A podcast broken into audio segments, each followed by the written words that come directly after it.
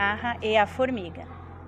Num dia soalheiro de verão, a cigarra cantava feliz. Enquanto isso, uma formiga passou por perto. Vinha afadigada, carregando penosamente um grão de milho que arrastava para o formigueiro. Por que não ficas aqui a conversar um pouco comigo, em vez de te afadigares tanto? perguntou-lhe a cigarra. Preciso de arrecadar comida para o inverno, respondeu-lhe a formiga. Aconselho-te a fazeres o mesmo. Por que me hei de preocupar com o inverno?